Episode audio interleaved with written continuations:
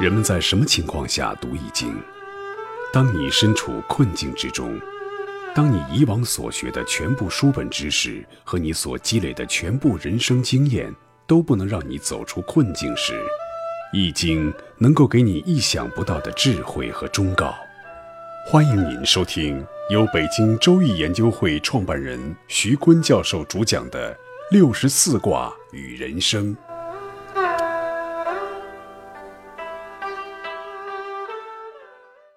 尊敬的各位听众朋友，大家好，我是北京周易研究会创办人徐坤。今天我们继续带您走进周易殿堂，主讲六十四卦与人生。大家好，我是尚经纬。上一讲我们讲解了易经，从八卦起源、八卦的卦序、八卦的内容，还有六十四卦读卦的方法等等各个方面，我们把易经呢仔仔细细的介绍了一遍。从这一讲开始呢，我们就开始讲解易传。在讲解易传之前呢，我们先讨论一下《周易》如何从巫术转变为哲学的。我在贵州、四川、云南待了很久，这几年一直在这三个省做公益。因为我学易经嘛，所以经常的到民间去看看民间都有什么样的占卜形式啊。我看到西南少数民族啊，有很多猪胆卦、牛肝卦。鸡骨卦、羊骨卦，还有木刻卦、草谱、竹谱等等，形形色色的占卜形式。我们在书上呢也看到，希腊民族有用飞禽来占卜吉凶的，也有用牺牲的牛羊脏腑来占问吉凶的，还有很多欧洲的民族凭借橡树的树叶的响声和溪间的溪水声音来占卜吉凶的。我们说世界上有各种各样的占卜，《周易》也是一种占卜。为什么这么多占卜中，只有中国的《易经》从巫术走向了哲学，最终成为中华民族的源头活水呢？尚经纬，你对这个问题有思考吗？嗯，就是在人类的蒙昧时期，它会产生巫术，然后呢，巫术进而演化，它会演化成宗教。它们的诞生呢，都是因为人类对自然现象的不理解，他们把自然现象加以扭曲和崇拜，形成了巫术和宗教。然而，中国的巫术进化成了哲学，也就是《易经》，通过《易传》便进入了哲学的殿堂。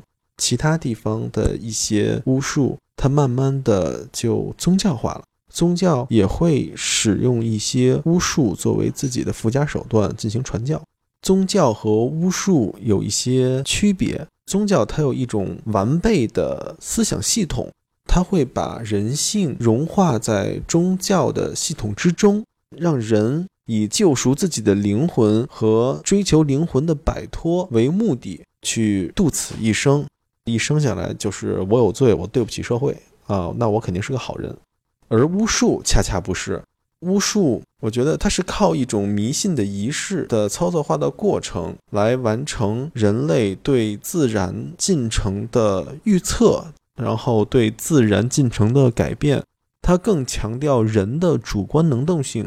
近代的一个人类学家叫马林诺夫斯基，他说巫术比宗教更接近于科学。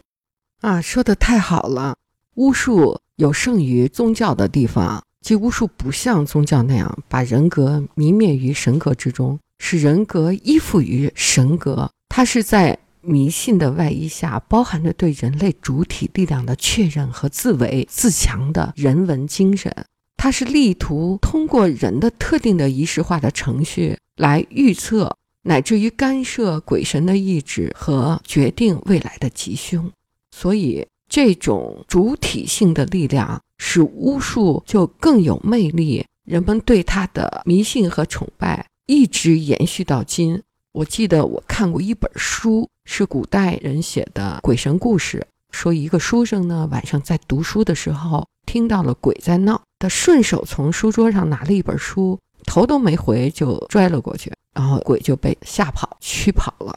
他睡了一夜觉，早上起来走到屋里，看到驱鬼的那本书叫什么？易经叫周易，这周易呢，从古到今都传着它能够驱鬼，鬼怕它。有人们迷信这个书有神力，它能够驱鬼。当时我看的时候呢，觉得这太可笑了哈，太滑稽了，哪会有这样的事情啊？哎，不巧在我的身边就发生过这样的事情。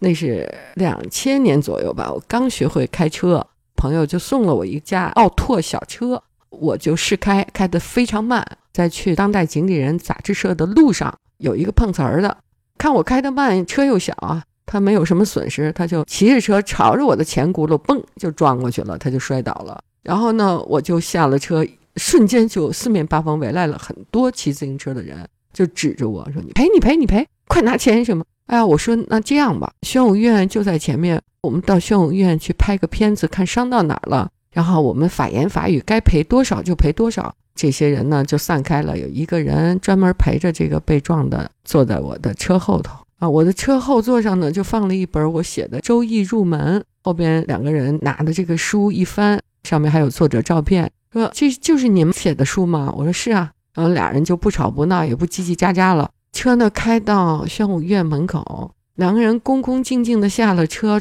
还冲我鞠了一躬，说没事了，没事了，打扰您了。这个片子呢，我们也不照了，我们回去了，请您把这本《易经入门》送给我。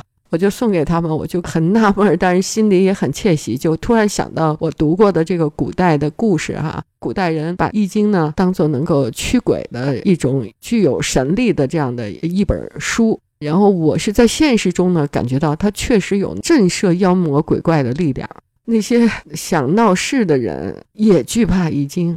好，我们说《周易》呢，从巫术到哲学的转化呢，有三个重要的节点。第一个节点呢，就是当其他的民族的占算形式还停留在龟谱、竹谱、猪胆谱、猪肝谱、鸡骨谱的时候，我们民族的易经呢，它的占算形式已经规范化、形式化、系统的模板化了。比如，就由阴阳爻组成了八经卦，八经卦组成了六十四卦。占算体系的简约化、形式化、规范化，就使得它的解词的方法有了统一性。这种同一性呢，就使得我们不是任意的看一个龟列就可以随意的说一种预测的可能性。那么多种龟列就有多种的形式的可能性，就达不到解词的统一和一致。那么占算形式的规范呢，就使它解词的形式呢有了一致性。这种形式上的一致呢，就使得周易从巫术向哲学转变有了可能性。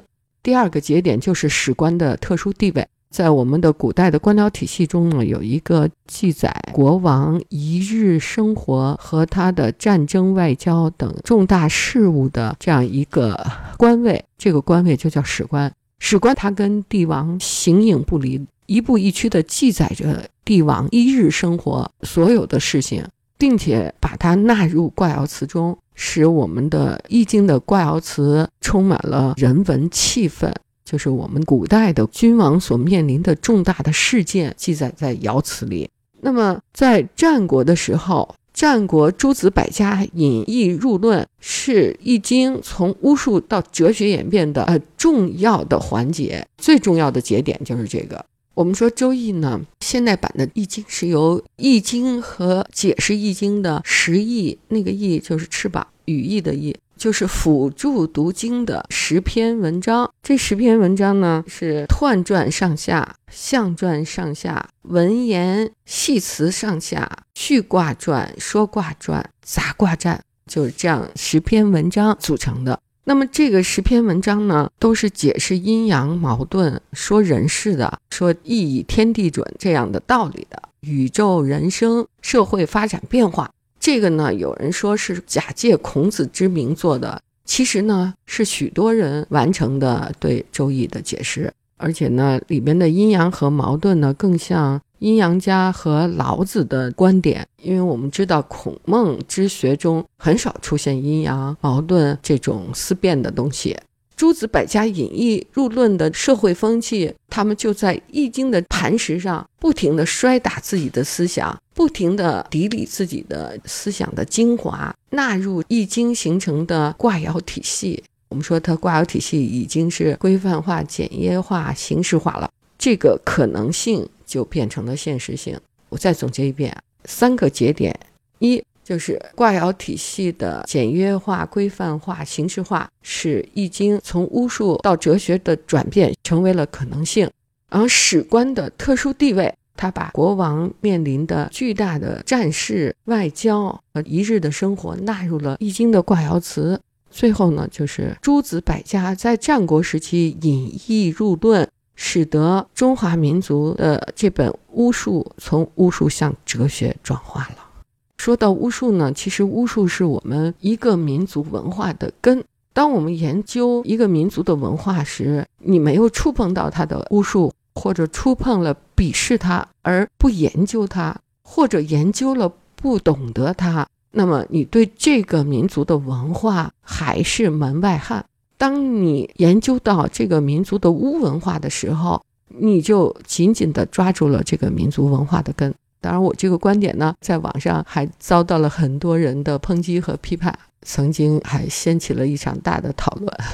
所以我说，大家不要一谈巫就觉得寒碜，就觉得多么落后啊！其实巫是我们中华民族天人合一思想的最精确的表达。你看，它上面一横，底下一横，中间一竖，两边有两个小人儿。上面那一横呢，就是天；底下一横就是地。中间那个竖呢，就是精通天地的那个小人呢，一男一女，他们就是巫师，就是能够通过通天地的框架体系。通过易经啊，这个战士体系来得知天人合一的预测、干预未来的整个一本易经，它从巫术向哲学的转化呢，很明白的揭示了我们这个民族发挥自己的主观能动性，积极的预测未来，积极的干预未来，积极的创造未来的民族自强自觉的精神。